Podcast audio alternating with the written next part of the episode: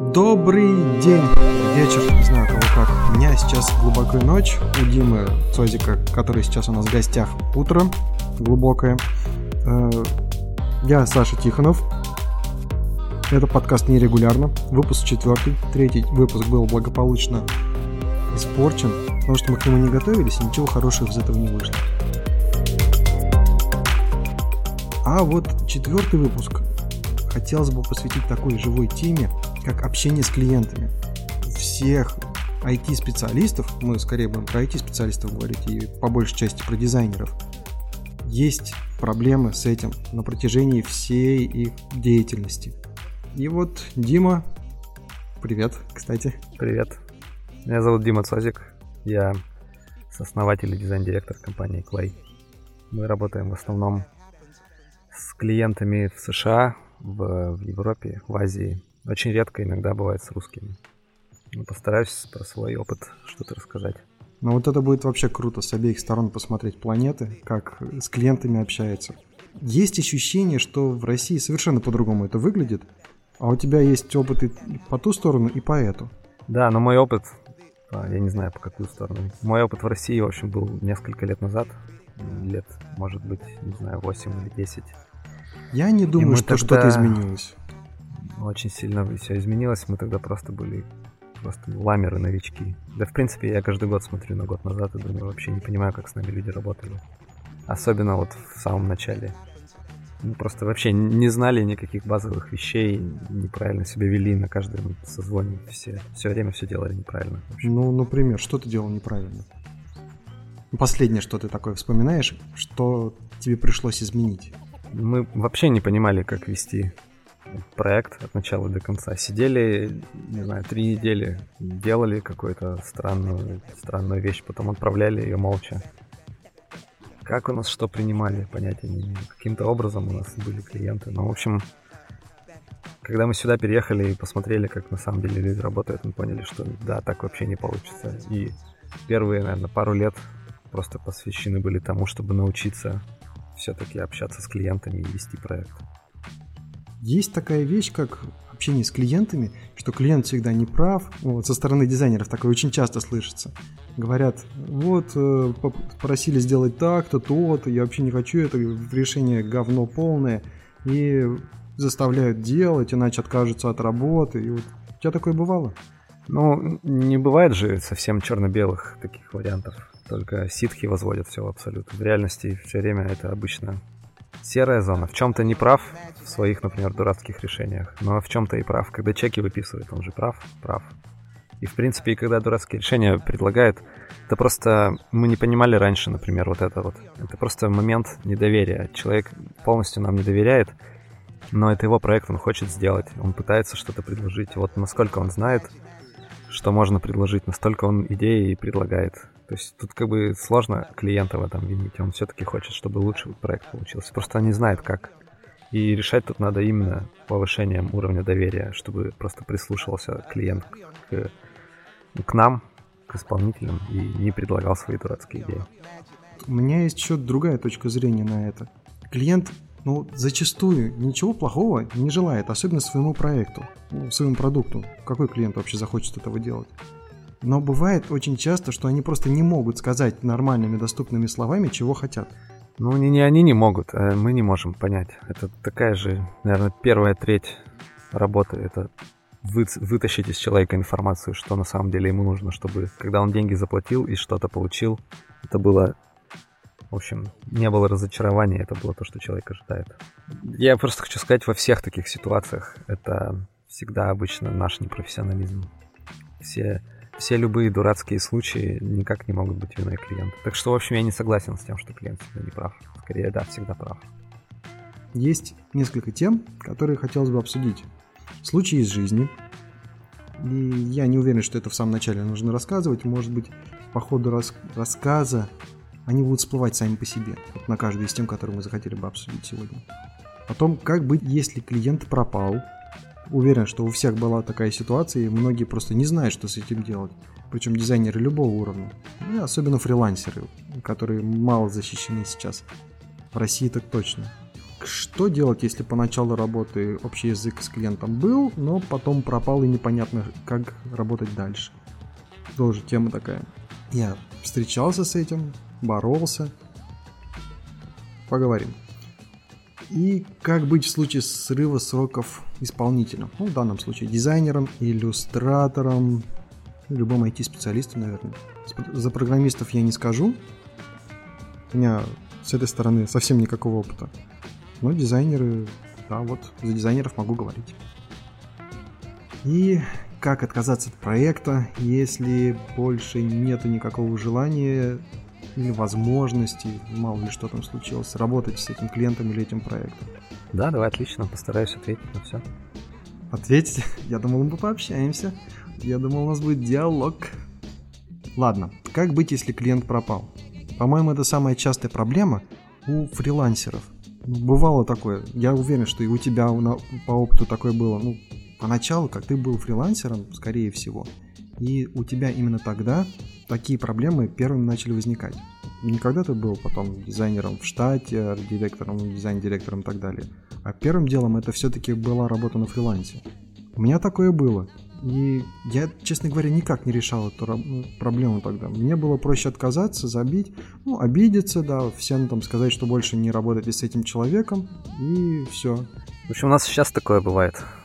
Принципе, если говорить про случаи жизни, происходили абсолютно все, все варианты случаев из жизни, которые вот вы можете представить, и еще несколько таких, которые представить сложно. Вот, в том числе и люди пропадали по разным причинам по личным причинам, или надоело работать, или переключились на другое дело, агентство, или там вот война началась, например, и клиентов посадили, и всякое разное. Со, с ума сошел человек. Все, в общем, было. Вот если конкретно говорить, что делать, если клиент пропал, то я не знаю, насколько релевантен мой опыт, когда я фрилансером был, потому что я вообще тогда дураком был, и это был просто дикий запад. Я сам пропадал чаще, чем клиенты. Вот, особо я не думаю, что там я чему-то научился. Но в целом банальный ответ – оставаться профессионалом от начала до конца. От начала это подразумевается, что у вас есть, как, как бы банально не звучало, договор, и была внесена предоплата. И до конца то, что у нас сейчас так построено, что у нас, во-первых, мы запланировали весь проект сразу. Клиент всегда знает, когда, какая встреча и где мы что покажем. И как минимум раз в неделю у нас есть чекин, и мы обсуждаем, что делать дальше. Соответственно, клиент может пропасть максимум на неделю, если он, если он не появился, то значит мы и дальше ничего не делаем. Но будучи ты сейчас фрилансером, что бы ты делал, если бы у тебя клиент пропал? Что за профессионализм ты должен был проявить в таком случае? То, то же самое, у меня был бы договор, и мы бы постоянно, постоянно чекинились и точно так же ничего бы не изменилось. То есть, если человек пропал, ну ладно, я сделал столько, за сколько мне заплатили. Если человеку дальше не хочется, то значит не хочется. Но я, конечно, лично я постараюсь выяснить, что с человеком все окей, его не убили, там он живой. И там, не знаю, может быть, я единственный, кто знает, что он пропал. Я это сначала исключу, а потом уже, в общем, посмотрю на это с той точки зрения, что не сильно большая потеря, максимум неделя работы. Бывает, пропадают люди, ну, вносят сначала аванс, допустим, даже не 50%, а бывает 30%, 25%. Ты остальную работу проделываешь, ну, как это в фрилансе бывает, в основном это так и бывает. И вот под конец чувак пропал, ты ему работу даже сдал, все, его нет, вместе с работой. Что делать? Ну ты же не все ему сдал, ты ему что-то показывал только и все. Если ты ему исходники отправил без денег, то извини. Бывают такие работы, где ну, ты, например, концепцию разрабатываешь, как фрилансер на заказ, там исходники-то не нужны. Ну да. Ну, бывает. В общем, если ты ведешь к тому, что как это юридически решать, то я думаю, местный опыт мой не особо релевантен, потому что тут никто не захочет пойти в суд. Это очень слишком дорого для всех. Вот, до этого не дойдет точно. Если чисто по-человечески, что с этим делать? Ну, не знаю, просто становиться круче постепенно. В общем, все это, все это будет у вас. Если особенно вы начинаете, то вся эта фигня у вас точно произойдет. Просто относитесь к этому как к опыту. У вас должен быть этот чекин, что вот был такой случай, когда клиент пропал, и вы что-то из него извлечете. Когда вы станете крутыми, то к вам будут иначе относиться и самое главное, я еще раз повторю, это вся юридическая часть должна быть. Вы должны себя чувствовать защищенными, если вы что-то делаете. Окей. Очень, очень большое внимание надо уделить договору и что в нем написано, и у кого какая ответственность. Для меня юридическая сторона решения этого вопроса, она самый крайний случай. Если вообще ничего уже не помогло, человек, человек пропал, впрямую игнорирует и не скрывает, что игнорирует. Даже в этом случае я не знаю, пойду ли я в суд. Скорее всего, все зависит от суммы. Бывает такая нервотрепка от клиента, что еще в суд с ним идти я просто не захочу. Бывает, были такие большие суммы, за которых просто не захотел дальше идти, потому что у меня мои нервы были гораздо дороже. И я, скорее всего, бы там выиграл. Но сколько бы я натерпелся по пути, и у меня из знакомых, наверное, примеров 1-2. То это знакомые знакомых, которые через суд добивались выплаты. И причем выплаты там были такие небольшие. До 200 тысяч, по-моему даже до 100. Да, у нас раньше были тоже случаи, несколько раз мы садились. Мы всегда выигрывали, но удовольствие это не приносит. И, в общем-то, сейчас, глядя на все эти ситуации, оно того не стоило. Просто, в общем, мы все равно в итоге сами виноваты были, что до такого довели, что единственным решением было пойти в суд. Поэтому основная у нас парадигма ведения проектов — это максимальная прозрачность и постоянный постоянный контакт с человеком, чтобы вот все вот эти потери с пропажей человека они минимальные были. А бывало у вас такое, что вы уже будучи студией, серьезные работы, серьезные клиенты, на рынке не первый год, и у вас тоже пропадал кто-то? Да, все, все бывало. Я говорю, бывали люди просто, там, не знаю, с ума сошел человек или... Прям с ума сошел? Да, или, не знаю, вот война началась, и человек не может вообще вести дальше. Или просто надоело, и человек вот несерьезно относится к проекту. Ему проще было забить, и вот он забил. Все бывает. Ну, ну окей, ладно, нам все равно надо планировать кучу работы для, для кучи дизайнеров. И всегда есть кто-то другой в очереди, просто будут люди работать над другим проектом. Ну, если война или человек сошел с ума, мне кажется, это подходит под э, пункт форс-мажора в договоре. Ну, какая разница? Ну, подходит. Все, значит, э, все выполнено по договору. Тут уже вообще никак не придерешься и совершенно ничего не сделаешь. Все, остается только надеяться на самого человека, если он сам решит завершить все до конца. Да, в общем, сейчас мы регулярно отправляем инвойсы, и люди должны их оплачивать. Если происходит задержка, мы просто перестаем работать. Поэтому это исключает большинство таких проблем. Редко бывает, когда мы много что-то делаем и в надежде получить деньги нормальные фирмы так не работают. Я не знаю, открытого этой информации или нет, но сколько у вас времени дается на оплату инвойса? Это, в общем, правило у разных компаний. Самое длинное бывает у крупных компаний каких-нибудь там типа 45 дней или 90 дней. Ну, это еще не так много. Есть тут такие компании, которые оплачивают в течение полугода. Бывали такие случаи, это блин, очень долго, по мне так, но оплачивали. Но это прописано в договоре тоже должно быть. Про 45 дней это не абстрактное число, это просто сразу пишется в договоре. Да, Enterprise какой-нибудь, у них там раз в месяц это происходит через бухгалтерию и так далее. Можно, можно понять, почему так долго. Короче, если клиент пропал, совет такой, ни хрена не делайте. Звучит не очень. Добиться ответа любыми способами, а дальше пенять только на свое время, есть ли оно этим заниматься, стоит ли оно того.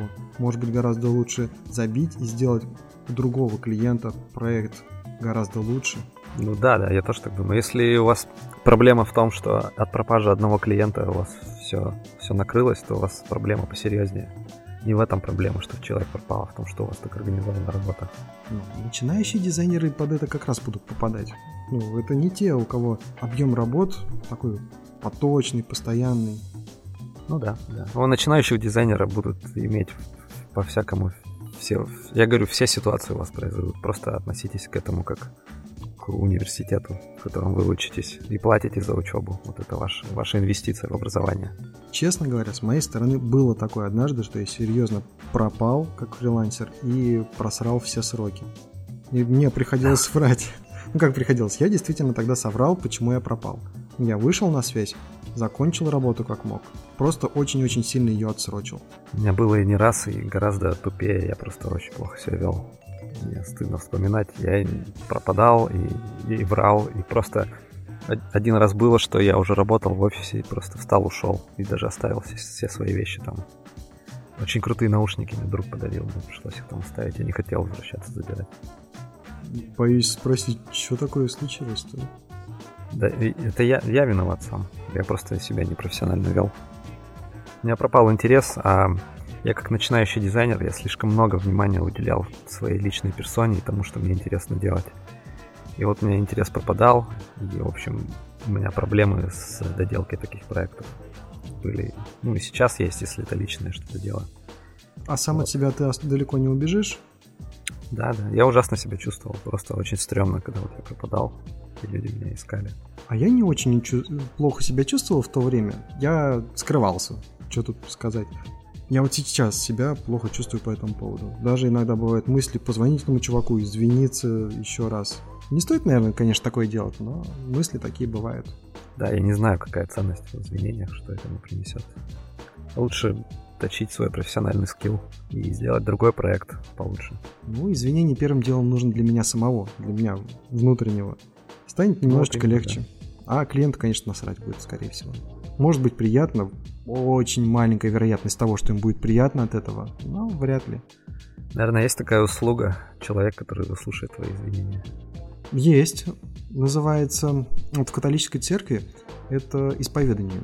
Точно, да, действительно. Бесплатная услуга причем. Ну, просто прими их веру. Тогда такой вопрос. Вот у тебя точно бывали такие ситуации, когда ты начал проект, все шло круто, там всем все понравилось, отличные референсы, э, концепт, и погнали дальше, начали доделать работу – но как-то так получается, что к концу работы результат клиенту совершенно не нравится и непонятно, как это случилось. Не хочет принимать просто. Он не пропадает, он все еще на связи, но он совершенно недоволен тем, что происходит. И сроки срываются, и работа не нравится. Бывало у тебя такое? Да, бывало, происходит. Не так давно было последний раз с очень крутым брендом мечты, просто я всю жизнь мечтал с ними поработать такая фигня произошла. Но, опять же, максимальная прозрачность решает большинство таких проблем. То есть им не нравится, да, окей, но мы два раза в неделю это обсуждаем. Все знают точно, какие сроки должны быть, все точно видят, а, срываются сроки или нет. И, в общем, тут не приходится что-то объяснять. Все понимают, что, ну окей, значит, мы можем дальше работать. Ну а вот какие да. причины могут быть у этого? Вот что случилось такого, что вся работа пошла коту под хвост под конец? Вначале все было зашибись, а в конце... Неправильно, в общем, я объяснил то, что мы будем делать. Это всегда, всегда наша вина, всегда мы виноваты. Клиент никогда не виноват.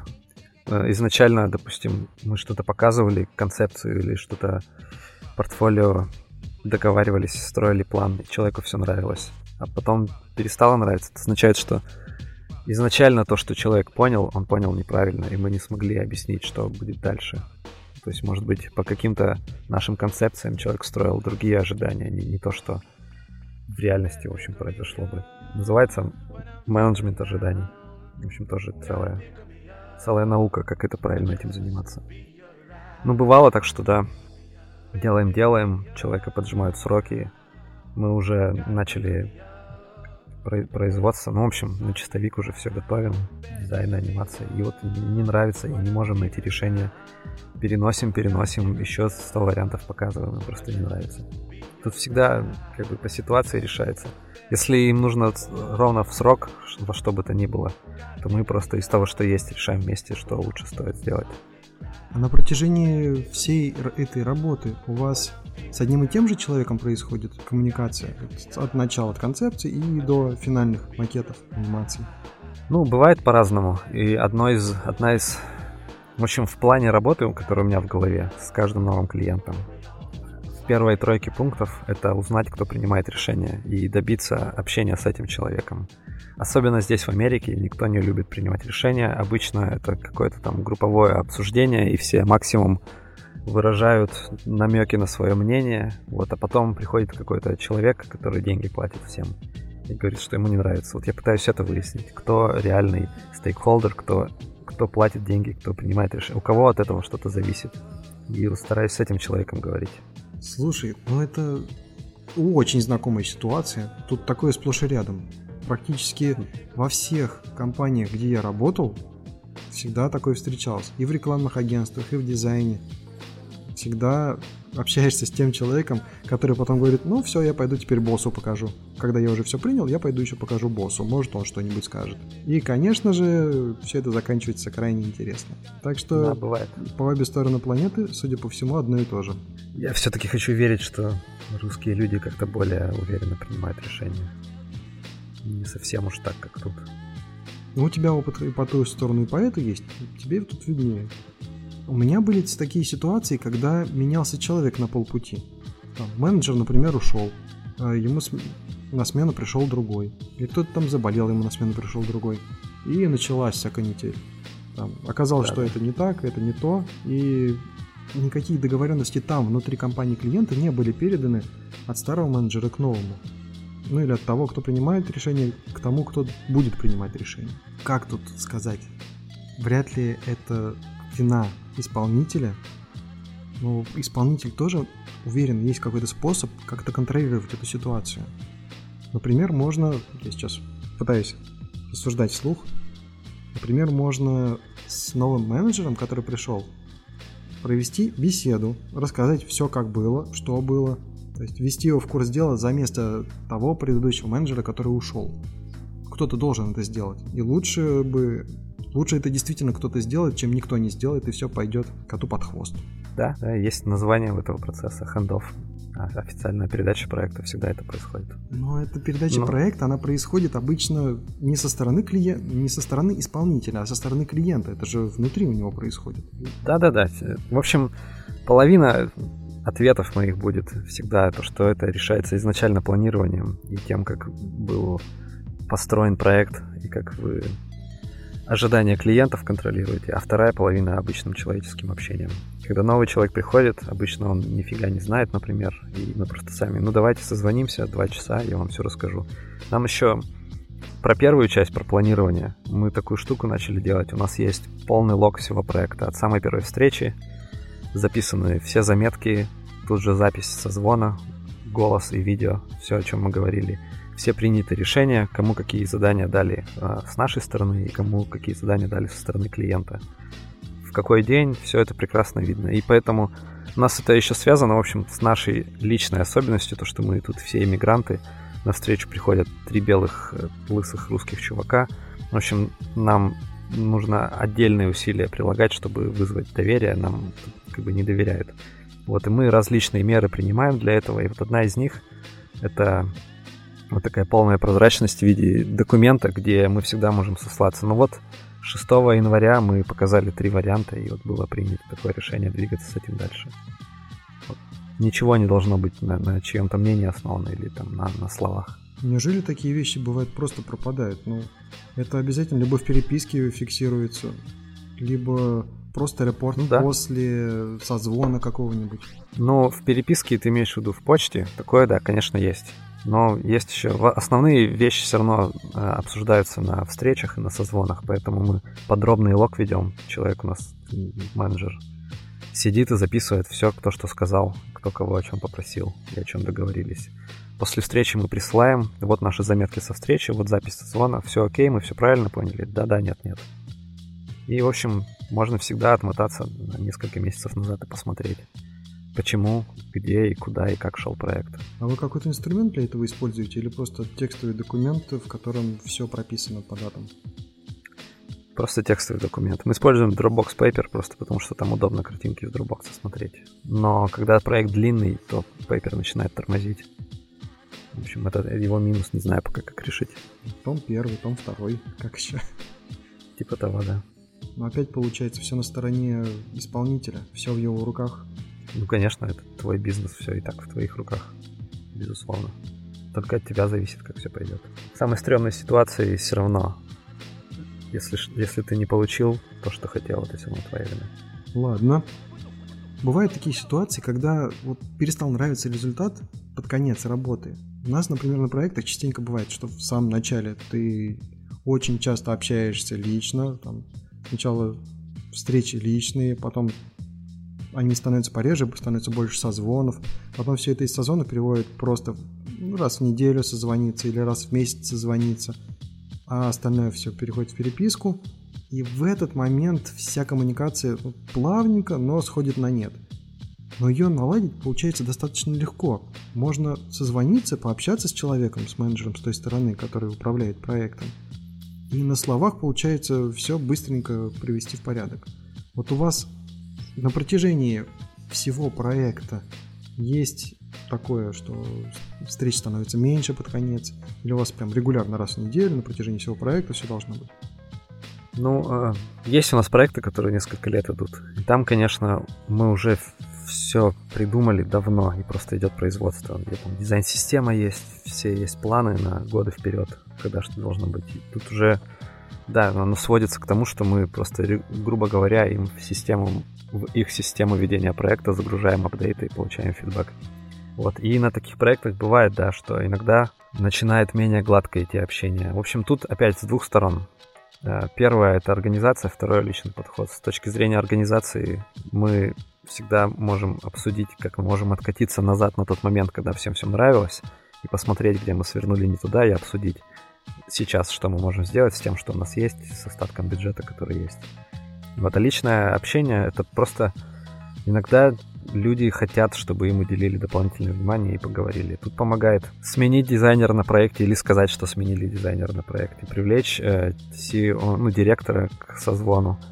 Хотя с нашей стороны внутри мы все сидим в одном кабинете, грубо говоря, и CEO и так все знает. Но вот клиенту важно, что окей, на эту встречу еще специально пришел директор, послушал, что-то сказал. Мы, по сути, все равно продолжаем так же работать, но человек не могу успокаивать.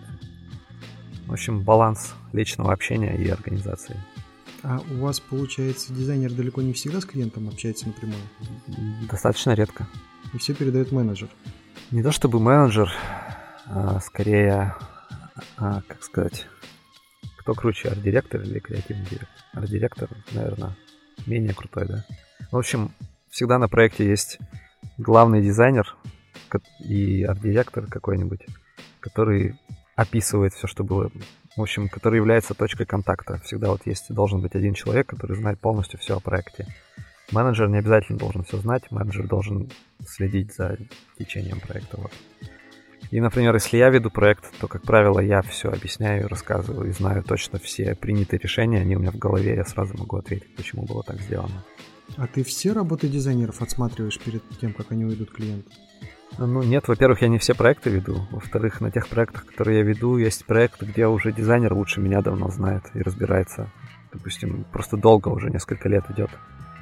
Мне уже не нужно там типовые вещи обсуждать каждый раз. У нас достаточно крутые дизайнеры, чтобы мне в такое не вникать. Но если возникает какой-то вопрос, я все равно должен знать, о чем речь, поэтому я должен следить, я все равно слежу. И когда надо, включаюсь в разговор. А как вы поступаете, вот ты, если срыв сроков произошел с вашей стороны? В общем, по-разному. Обычно мы знаем о срыве сроков очень заранее, так как у нас все-таки есть план. План расписан был изначально по неделям, и если мы где-то смещаем эти сроки, то мы это видим сразу. Мы видим это, в общем, с задержкой в неделю максимум, а не под конец проекта. Во-вторых, некоторые сроки бывает просто нельзя сорвать. И просто вот делать, что хочешь, нельзя сорвать. И мы, так как мы знаем о таком риске заранее, мы пытаемся сразу придумать альтернативное решение. Например, если мы там делаем сайт, то давайте сейчас вот сделаем быстро временный сайт, запустим его прямо сейчас, а параллельно продолжим работать над крутым сайтом. Или, ну, в общем, что-то такое. Или там, допустим, запустим сайт без, э, без бэкэнда. В общем, просто страницы статичные или еще как-нибудь, или меньше страниц. Вот, если все заранее это обсуждать, то, в принципе, всегда понятно. Всегда клиент обычно, в общем, видит, почему так происходит.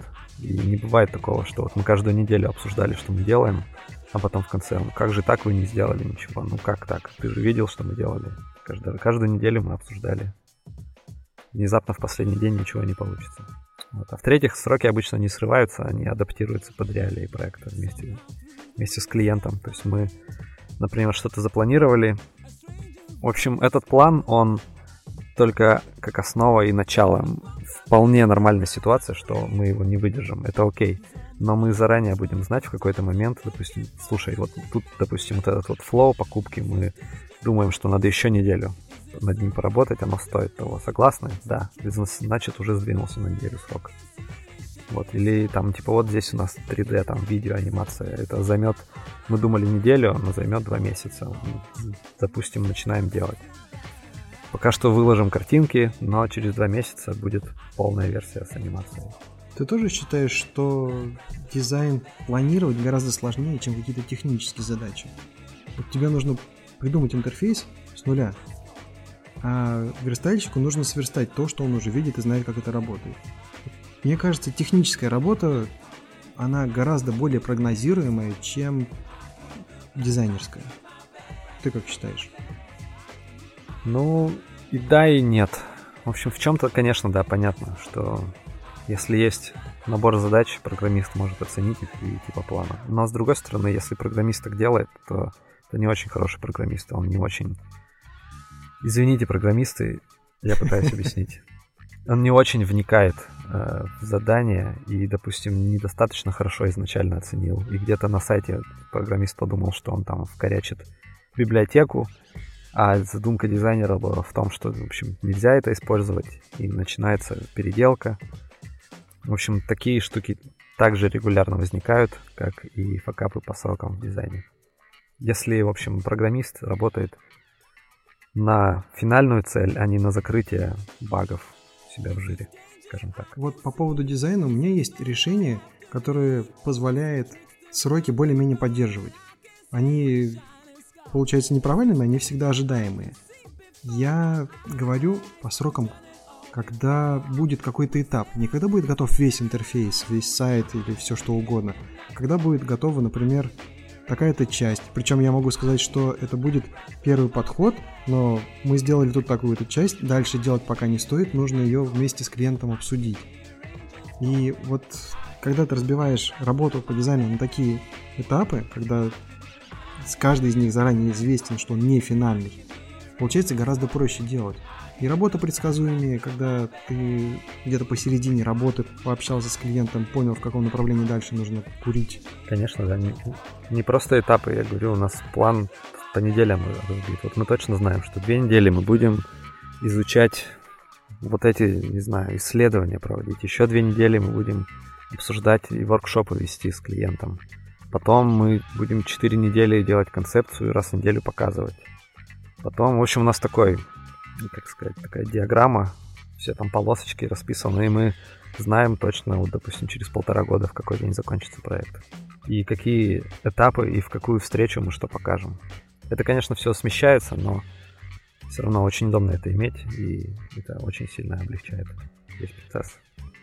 Да, вот про полтора года это, конечно, интересно. Если ты за полтора года знаешь, когда закончится, это супер планирование, да. супер ожидаемые результаты. Когда ты знаешь, что ты все эти полтора года будешь точно делать. Ну, Я да, так точно нас... пока не могу. Первый, первый этап это как бы discovery, я не знаю. Изучение, Research. в общем. Еще до research а у нас есть вот планирование, когда мы просто с клиентом общаемся и понимаем, что вообще им нужно, и составляем план.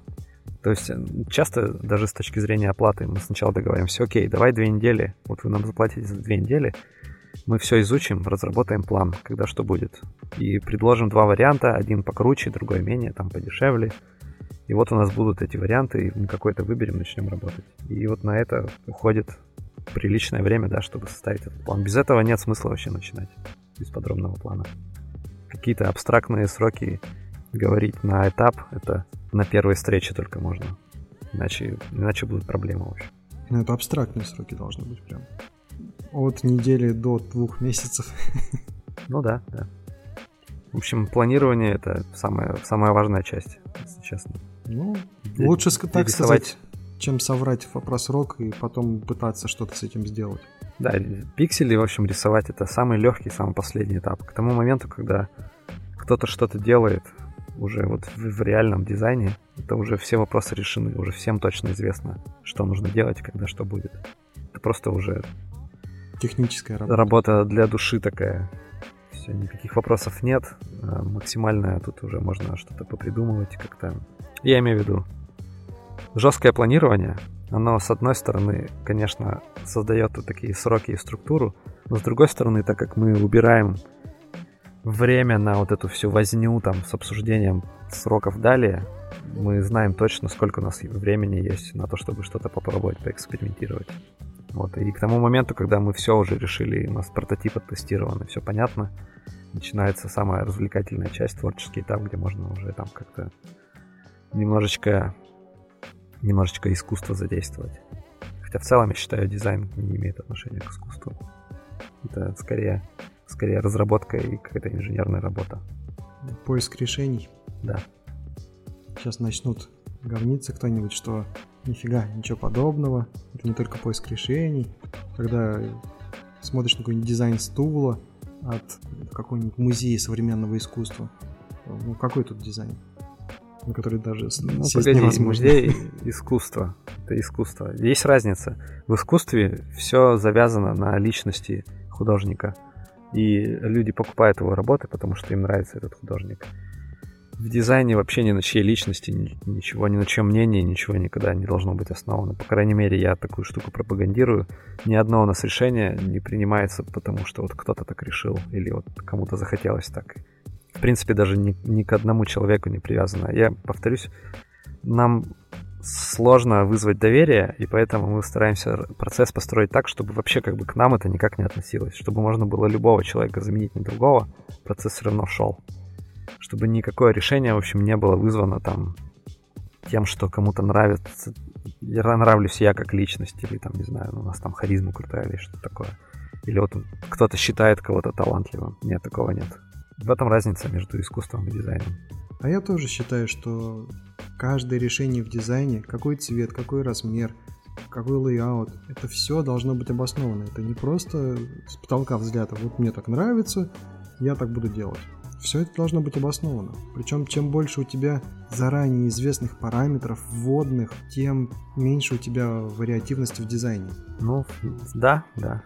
В принципе, вообще не должно быть такого, что тебя клиент спрашивает, почему так сделано, и тебе нужно объяснять это своей какой-то личностью. Это просто непрофессионально. Так сделано, потому что мы провели исследование, вот в солнечный день старый человек дрожащими руками только такую кнопку сможет такого цвета и размера использовать.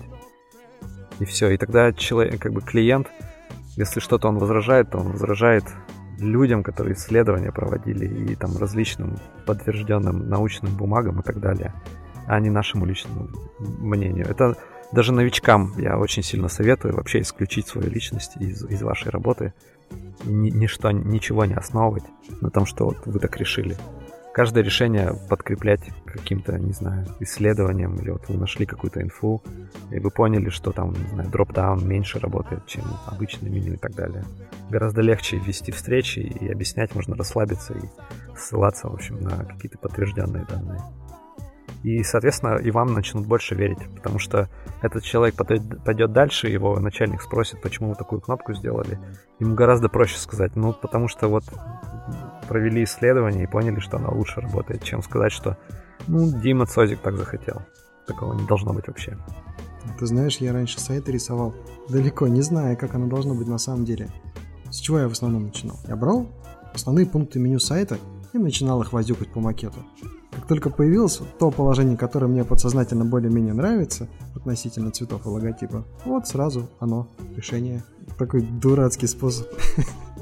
Я когда работал в России еще, в, в Сибири, в компании, компания вроде как бы серьезно выглядящая, но приходит сайт, просто назначают трех дизайнеров, рисуйте три концепции, какая клиенту больше понравилась, то и будем делать. Ни, ни интервью, никакого исследования, ни вайрфреймов, нифига, просто вот я выиграл тогда проекты, потому что я изучал кучу различного софта, и я знал там, как, э, как бумажные доллары закрутить красиво рулетиком в фотошопе, или там как сделать знаю, взрыв, там клубнику, грубо говоря, в молоко бросить. Короче, ты картинкой выигрывал. Да. Это просто такая тупость. В общем, дикий запад. А у тебя было такое, что ты, например, не знаю, как студия, наверное, сложно такое представить, но ты взялся за какой-то проект, а дальше нет никакого желания и возможности им заниматься. Ну, фактически ты бросаешь и хочешь бросить этот проект. Да, бывает такое. И у студии тоже такое бывает. Что делать? Во-первых, в общем, любой проект обычно можно это делать, потому что уже много времени вложено и сил с обеих сторон. Можно хотя бы найти какое-то компромиссное решение, как это можно делать, и сказать, окей, я могу сделать только вот это, вот за оставшееся время, больше я делать не буду. Я могу разработать план и там, не знаю, посоветовать кого-то, кто вам там дальше сделает. В общем, делайте дальше сами. Вот Издать все материалы и чтобы они с кем-то другим продолжали. Да, с другой стороны, даже самые стрёмные люди, с кем не хочется вообще общаться, все равно они заслуживают профессиональное решение. То есть все равно, в общем, ты как профессионал должен, должен им что-то предложить. Нельзя позволять вот личному мнению на это влиять. Это должна быть исключительная ситуация. И, как правило, это скорее все равно сводится к тому, что, допустим, нервы дизайнеров дороже, или вот время на обсуждение проекта, оно, в общем, не стоит бюджета, и просто можно сказать, что, ну, смотри, мы там пять раз в неделю созваниваемся по часу, там, не знаю, обсуждаем это, мы на это потратили весь бюджет уже, который был запланирован на этот этап, дальше двигаться неэффективно. Либо мы меняем тактику, и, допустим, раз в неделю присылаем результат, и вы присылаете конкретный точный список, что исправить, и мы это исправляем. Либо мы таким же путем сожжем все деньги вот еще за неделю, и дальше все закончится. Ладно. Слушай, все темы обсудили. Отлично. На свободную тему поговорим. А я вот сейчас пытаюсь вспомнить какие-то адовые ситуации у себя в жизни, в дизайне с клиентами. И я не могу вспомнить ни одну такую, в которой бы я не мог все это предвидеть и предотвратить. Все да. было на мне. И все это приходит только с опытом. На самом деле да. все вот эти адовые клиенты, термин уже чуть ли не нарицательный, по-моему. Где-то был такой сайт даже, адовые клиенты и там цитаты. Все это с опытом приходит. Мы со временем начинаем лучше на начальном этапе фильтровать людей, с которыми работаешь. И у меня, например, есть несколько признаков, по которым я сразу отказываю клиенту. Например? Нам нужно ASAP, э, мы договор подпишем, мы никогда никого не кидаем. Вот все вот эти ключевые фразы, они сразу заканчиваются, мы вам перезвоним и ничего более. Все срочные проекты, которые у меня были в моем опыте, они хорошо срабатывали только с теми клиентами, с которыми я уже поработал. Причем на нормальных условиях, не каких-то очень срочных. Но те, кто новые приходят, ничем хорошим это не заканчивалось. Ну да, да, если ты приходишь в нормальную студию и говоришь, что тебе нужно там через три дня, это как-то глупо ожидать, что студия, от которой ты ожидаешь крутой результат, сидит без дела и ждет, пока ты им напишешь. Уже на, на месяц вперед все запланированы. Если ты хочешь там кого-то сдвинуть, то, конечно, это дороже будет. Конечно, все это начнется только после того, как вы договор пришлете, и вы со своей стороны должны сделать это, это и это. Если люди готовы, окей. Бывают такие клиенты, да, для кого мы сдвигаем что-то, смещаем и пытаемся найти вариант.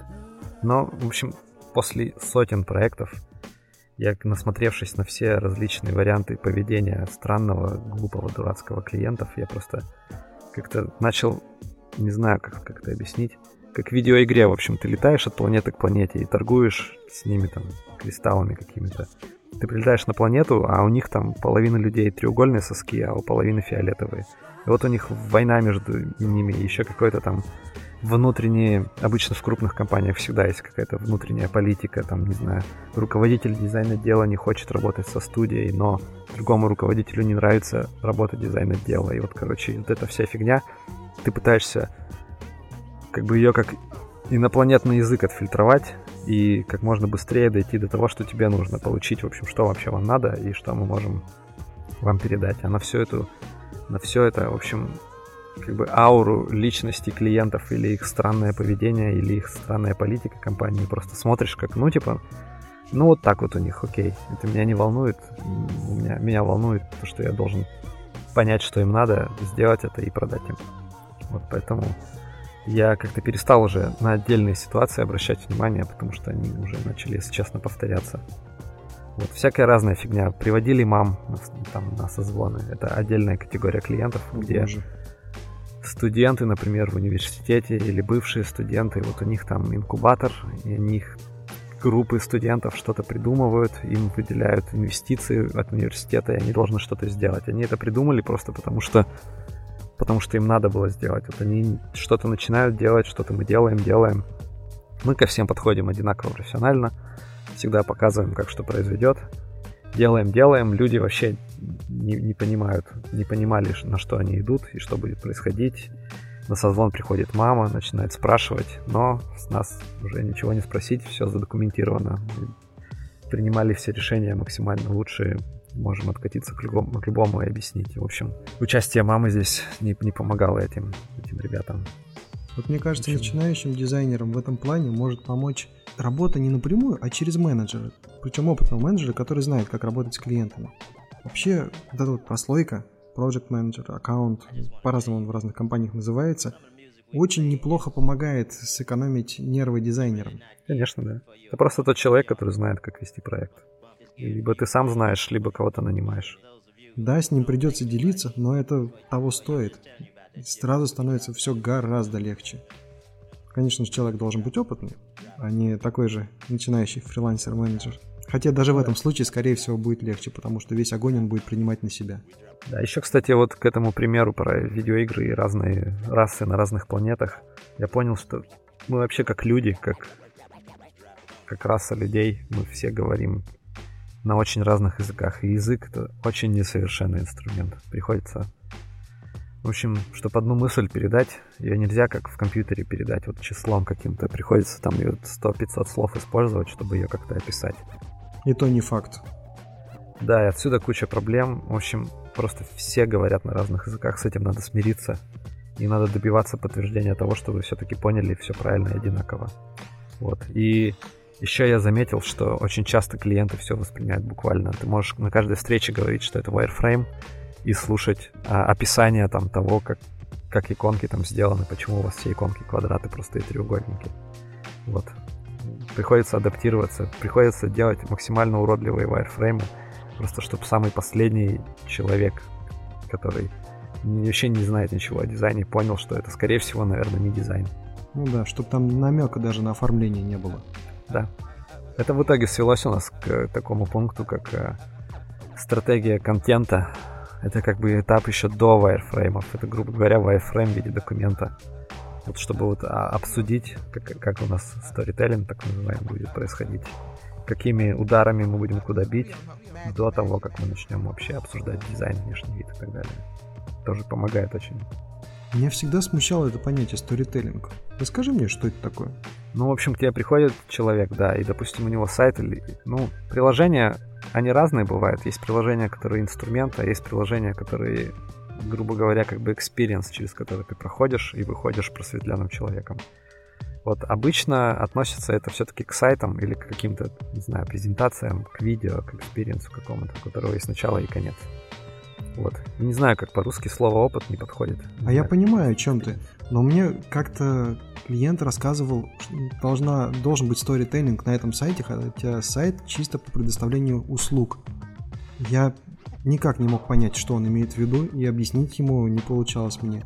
Ну, в общем, если ты вот с ним начинаешь разговаривать, и первое, что ты пытаешься выяснить, это какое сообщение и кому ты пытаешься передать. Во-первых, кто ты, это то, что я говорю про что выяснить, кто стейкхолдеры и кто реально в решениях принимает. Потом далее, кто твои пользователи. На эту тему мы можем целый месяц с клиентом воркшопы вести.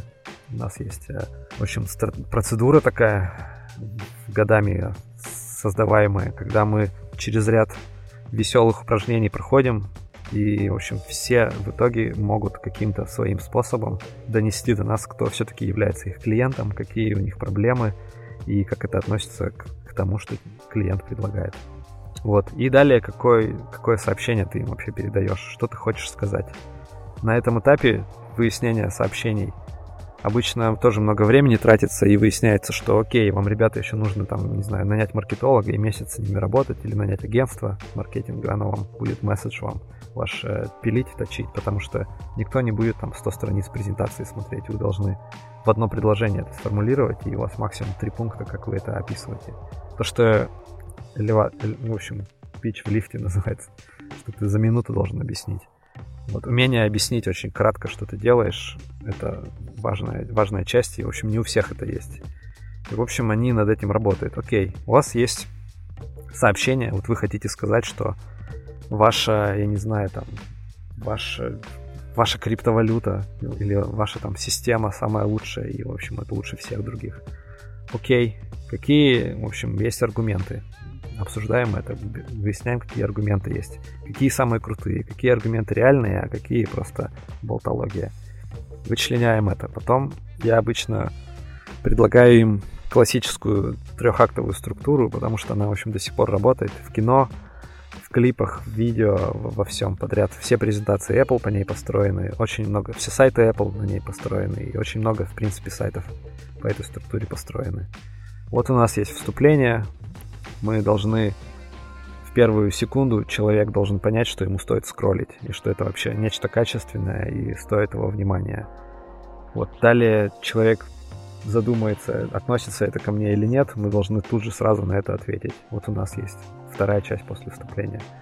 Дальше идет основная часть сюжета, где все происходит. И тут мы все наши самые мощные удары э, расставляем по странице, все самые убедительные аргументы. Дальше в конце человек через это прошел, что-то понял, ему нужно понять, что это все это все правильно и позитивно, и, в общем, какой-то позитивный момент испытать. Вот мы это подкрепляем. Сюда обычно, например, ну, я абстрактные примеры привожу. Сюда, например, какой-то social proof, я не знаю, как по-русски сказать, отзывы или еще какая-нибудь фигня, или вот мы с этими клиентами работаем, или еще что-то, чтобы человек почувствовал, что он не один такой дурак, а другие тоже этим пользуются. Потом какие-нибудь цифры, там еще что-то. И, в общем, в итоге эта структура все равно работает. И это очень сильно помогает. Очень многие компании здесь, особенно всякие там технологичные стартапы, они вообще не могут объяснить, чем они занимаются. К ним на сайт заходишь, читаешь его, читаешь перед встречей, и вообще не понимаешь, что они делают. И вот, вот это вот я и пытаюсь из них выцепить, так, чтобы они могли не в 100 там страничной презентации, которые они нам скидывают, а вот так быстро, кратко на, в общем, на доске из трех пунктов описать, что все-таки вы делаете и, и какие основные аргументы у вас есть. Ну и из этого легко построить структуру, и дальше уже можно фантазировать, как это все изобразить. Так что сторителлинг важнейшая фигня.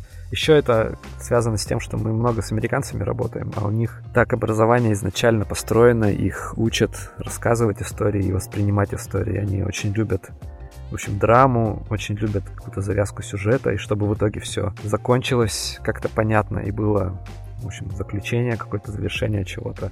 Русское образование немного другое, поэтому, кстати, вот я когда смотрю, допустим, обзоры на фильмы или игры, обычно, если это русский обзор, то там просто пересказывается сюжет. Если это, допустим, профессиональный э, обзорщик, там, американец, то он все-таки рассказывает больше как анализ. То, что вот нас на литературе пытались научить, анализ произведения. Это, короче, в общем, самая важная часть в школе, которую я пропустил. Это вот в дизайне очень сильно помогло бы чтобы не просто пересказывать, а все-таки суметь сделать анализ. И, в общем, американцев этому учат хорошо, и они это понимают, и вот они очень много историй рассказывают, очень их любят, любят свои драмы смотреть и так далее. И на сайтах, и везде это, в общем, работает. В любом таком медиа, которое имеет начало и конец. Поэтому дети — это очень важная деталь изучать. А вот про целевую аудиторию. У меня в последнее время очень скептическое к ней отношение. Я стараюсь честно говоря, игнорировать ее и делать э, интерфейс, чтобы он был доступен для всех. Да, всегда это представляет, да, ты всегда это смотришь, но все равно пытаешься сделать так, чтобы этим могли пользоваться все, а не только те люди, которые описаны в документе. В документе нормальные люди должны быть описаны, то есть нельзя нравиться всем. Ты не можешь нравиться всем. Как человек и продукт не может нравиться всем. Всегда есть те, кому это вообще не подходит, и из-за них портить жизнь основной аудитории смысла нет. Поэтому я знаю компанию, одна из самых крупных, наверное, в топ-3 крупнейших компаний мира. У них все, абсолютно все продукты разрабатываются таким образом, что они изучают, кто целевая аудитория и какую проблему они могут решить. Они даже не знают, будет ли в итоге это софт, железо или еще что-то. Они пытаются решить проблемы конкретной целевой аудитории. И это все прямо... И это я видел это живьем, мы с ними работали, в том числе вот по этой системе тоже. Я прям поверил в нее. Это все очень детально происходит. Всех пользователей Во-первых, надо очень правильно выбрать группы этих пользователей. Во-вторых, они потом им дают имена, там вот эта мама, у нее трое детей, она вот работает там-то, потом ну, приходит, вот у меня есть там, да, 25 минут, чтобы сделать вот это. В общем, короче, ты можешь любой продукт, я верю, придумать таким образом, если ты просто будешь целевую аудиторию изучать. Я, честно говоря, просто пытаюсь представить себе людей, которые могут этим пользоваться в разных ситуациях. Это может быть кто-то на ходу, пользующийся через смартфон, и кто-то сидящий в офисе в свободное время. Но я не думаю, что продукт должен быть нацелен на кого-то одного из них. Ну, несколько обычно, типовых, там, не знаю, 4-5. Так вот есть. эти несколько типовых обычно сразу очень большую часть аудитории затрагивают. Ну да, они так и должны быть построены, конечно. Так просто проще представить этих людей, если ты знаешь, что вот это Лариса Евгеньевна там держит телефон, а еще в другой руке ребенка держит, который орет. Ей нужно там, не знаю, заказать подгузники за два нажатия. Ты по-другому начнешь смотреть на продукт. Просто если это в голове держать, это немного теряется, и ты не все учитываешь. Если это все задокументировано, то ты быстрее к успеху придешь. Возможно. Слушай, мы все обсудили, что хотели. Отлично. Надеюсь, полезно это было. Хороший был выпуск, по-моему, довольно-таки полезный. Многим будет послушать. Спасибо за приглашение. Я слушал все выпуски и этот послушаю тоже. Приходите на наш сайт clay.global, мы всегда ищем дизайнеров. Да, сайт клевый, посмотрите. Хороший пример для подражания. Ну, все два выпуска ты послушал, да. Круто. Спасибо. Ладно, всем пока. Всем пока.